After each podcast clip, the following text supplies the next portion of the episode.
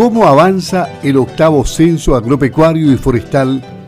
Hoy conoceremos los detalles con el director regional del INE, Sergio Zuluaga. El cuestionario censal del octavo censo nacional agropecuario y forestal consta de nada menos que 280 preguntas distribuidas en 16 secciones, más un anexo sobre riego, actividad que comenzó en marzo de este año y que se prolongará hasta el 10 de junio. Su propósito es recolectar datos sobre la estructura productiva agrícola, superficie plantada y sembrada, existencia animal y su distribución territorial. Además se realizan preguntas que permiten caracterizar esta producción, tales como prácticas de manejo sustentable, infraestructura, agua de riego, trabajo y activos, entre otras. ¿Por qué es tan importante este censo? ¿Por qué, ¿Por qué será? Porque hay una brecha muy grande entre el último efectuado y por los cambios que se han producido en el mundo agrícola. ¿En qué políticas del Estado va a repercutir el contar con datos actualizados? Son algunas de las preguntas que nos asaltan. Vamos a conversar con Sergio Zuluaga, director regional de línea, a quien saludamos. ¿Cómo está? Buenos días, Luis Márquez, le habla por acá. Muy buenos días, Luis, para ti y todos los auditores. ¿Por qué es tan importante este censo?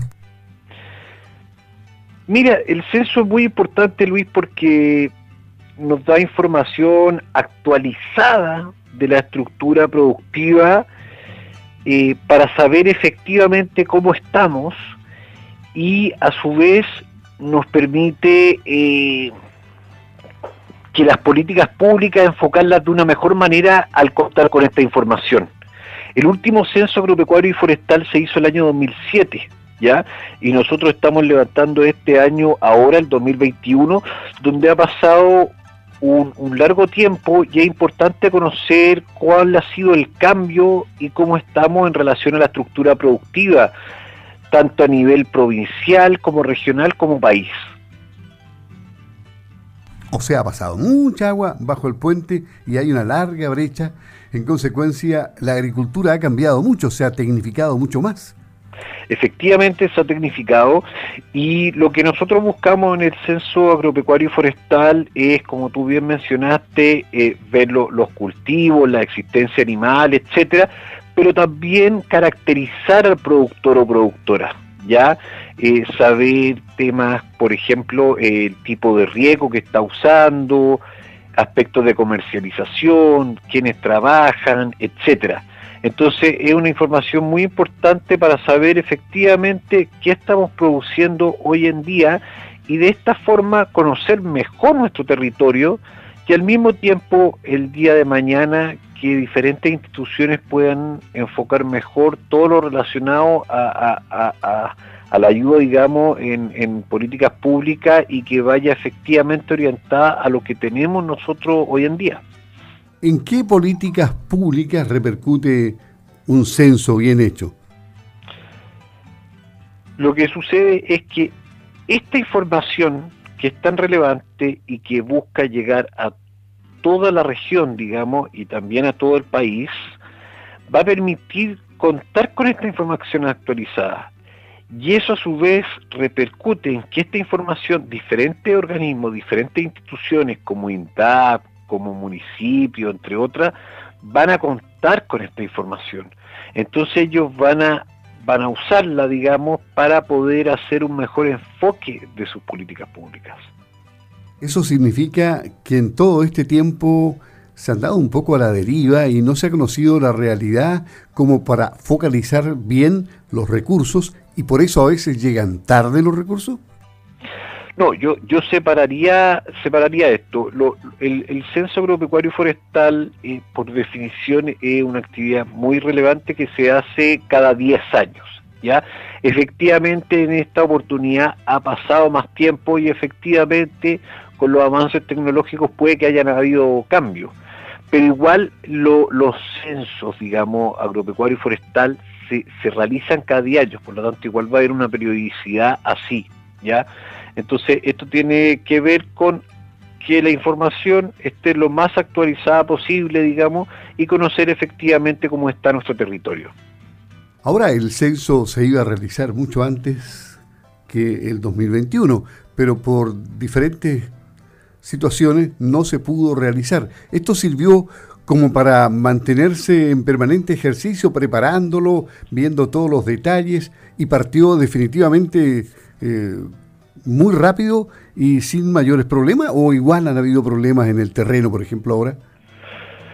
Mira, en efecto, íbamos a comenzar nosotros eh, el año pasado eh, en esta fecha y se tuvo que aplazar por todo lo que tiene que ver con, con el COVID-2019 y ahora estamos bastante preparados y efectivamente hemos seguido organizándolo.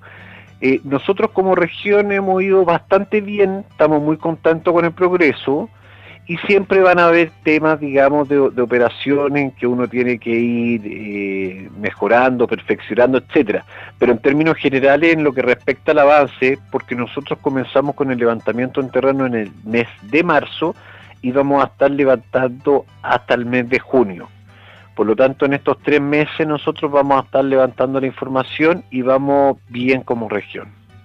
Ahora, hay tecnología puesta a disposición de quienes van a recolectar esta información. Es una novedad, por ejemplo, que tengan tablet a su completa disposición para ahí poder eh, recoger toda esta información tan importante, ¿no? Efectivamente, una de las innovaciones que se están realizando en este octavo censo agropecuario y forestal es que los recolectores van a contar con tablets para levantar la información, ya con dispositivos móviles, como llamamos nosotros, por lo tanto, de esa manera van a poder ir levantando la información de los diferentes predios y se va a ir cargando la información de forma más rápida. Ahí aprovecho de comentarte, Luis, para la tranquilidad de todos los, los productores y los auditores, que los censistas van a van a ir a visitar los diferentes predios y van a contar, digamos, con una chaquetilla del Instituto Nacional de Estadística, del INE, van a contar con, un gorro del INE y lo más importante, van a contar con una credencial del INE que va a estar su foto y va a estar incluso un código QR por si alguien le saca una foto y tiene ahí el programa, eh, va a ver que está trabajando como recolector del Instituto Nacional de Estadística. Y además, como tú bien mencionaste, va a estar con, con la tablet levantando la información. Y otro tema que creo relevante comentar es que van a ir con todas las medidas de seguridad, digamos, van a estar con mascarillas, con alcohol gel, con protocolos para mantener la distancia, eso para poder dar la tranquilidad a todos los productores e informantes. El campo no para, la actividad en todo caso en los campos es bastante dispersa. Eh, el, dueño del fondo o el representante que tenga que estar para entregar la información va a tener un aviso previo de tal forma de que más o menos existe una hora eh, predeterminada para que se encuentren con, los encuestadores para no producir eh, pérdida de tiempo. Nosotros en la medida posible tratamos de, ver, digamos, o, avisar o ver entre qué horas para estar, etcétera, o cuando más le, conviene, digamos, pero en algunos casos efectivamente van a llegar. Si, si el productor no puede atender en ese momento, se, se concerta, digamos, otro, otra visita en otro momento y se vuelve a visitar, ¿ya? Es importante comentar que si bien tiene una alta cantidad de preguntas, estos 280 preguntas y 16, 16 secciones, como tú dijiste en un inicio, acá no se realizan todas las preguntas, se realizan de acuerdo a, lo que tenga el productor. Y más o menos en tiempo promedio son alrededor de 30 minutos, digamos, lo que toma en levantar la información, o sea, en realizar el cuestionario. Y todo esto es confidencial, ¿no? Todo esto, qué buena pregunta Luis, es absolutamente confidencial, estamos resguardados bajo la ley de secreto estadístico, por lo tanto darle la tranquilidad a todos los productores que la información que ellos nos den, nosotros la trabajamos de manera confidencial y lo único que hacemos nosotros como instituciones al presentar los datos, darlo a nivel más agregado, ya, ya sea comunal, provincial, regional, etcétera pero no la información específica que nos da el informante, así que puede estar absolutamente tranquilo. ¿De qué va a servir, por ejemplo, la información del ganado, por, mencionar algo? Lo que sucede es que con esta información del, ganado, como tú lo pones como por ejemplo, vas a ver, digamos, eh, cuál es la relevancia que tiene, pero además de saber la relevancia que tiene, nosotros llegamos a toda la región, a las 30 comunas. ¿Qué significa eso? Que nosotros vamos a caracterizar territorialmente por comuna eh, ¿Qué se está produciendo? Eh, se está produciendo ganado básicamente, han habido nuevos cultivos, en el fondo nos va a permitir por, por, por comuna, por, por zona geográfica, conocer qué se está produciendo. O sea, aquí vamos a tener un mapa de el eh, sector agrícola del país y que no se conocía desde hace más de 10 años. Es decir, van a haber cambios importantes. ¿eh? Exactamente, tal cual tú lo estás diciendo, vamos a tener un mapa del país de cómo se comporta la, la, actividad pecuaria, agrícola y forestal, digamos, eh, en toda la región y en todo el país. Nosotros somos una región relevante, ¿no es cierto?, en toda la actividad silvagropecuaria, entonces para nosotros como región es muy importante, pero nosotros vamos a tener este mapa que tú comentas y una de las cosas que hacen los recolectores, digamos, los censistas, es georreferenciar cuando van al predio. Ahora, ¿cuántos servicios están involucrados aquí en, el censo? Nosotros somos los encargados de, levantar la información, así que nosotros estamos en, en, la parte operativa de todo esto y nosotros fuimos mandatados por la Oficina de Estudios y Políticas Agrarias por la ODEPA, ¿ya? Por lo tanto, ella, eh, esta institución nos encargó el, el, censo, esta oficina, y nosotros como Instituto Nacional de Estadísticas somos el encargado, digamos, de, elaborar, digamos, y hacer el levantamiento, digamos, del el octavo censo agropecuario y forestal. ¿Cuál es el mensaje para los productores agrícolas en el sentido de que ustedes encuentren la mayor colaboración para desarrollar sus funciones?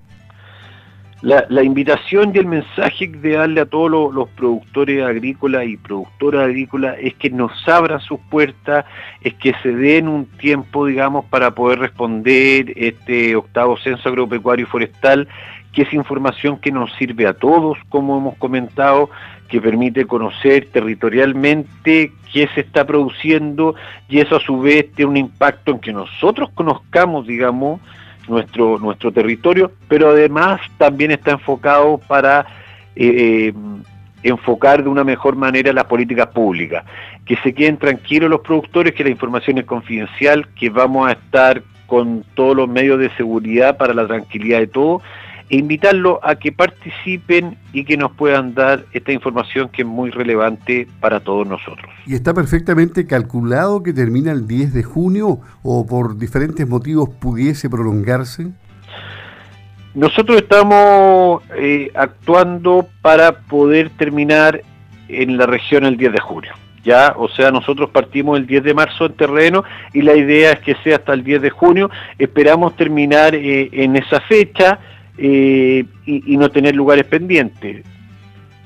Eduardo Sergio Zuluaga, director regional del INE, conversando aquí en Campo al Día de Radio Sago. Le agradecemos la gentileza de habernos entregado importante información relacionada con este censo silvo agropecuario. Y bueno, esperemos que todo salga bien y hablaremos cuando ya esté por terminar esta gran tarea que tienen ustedes en el campo chileno. Que tenga muy buen día, don Sergio. Buen día para ti, Luis, y para todos los auditores. Ok, hasta luego.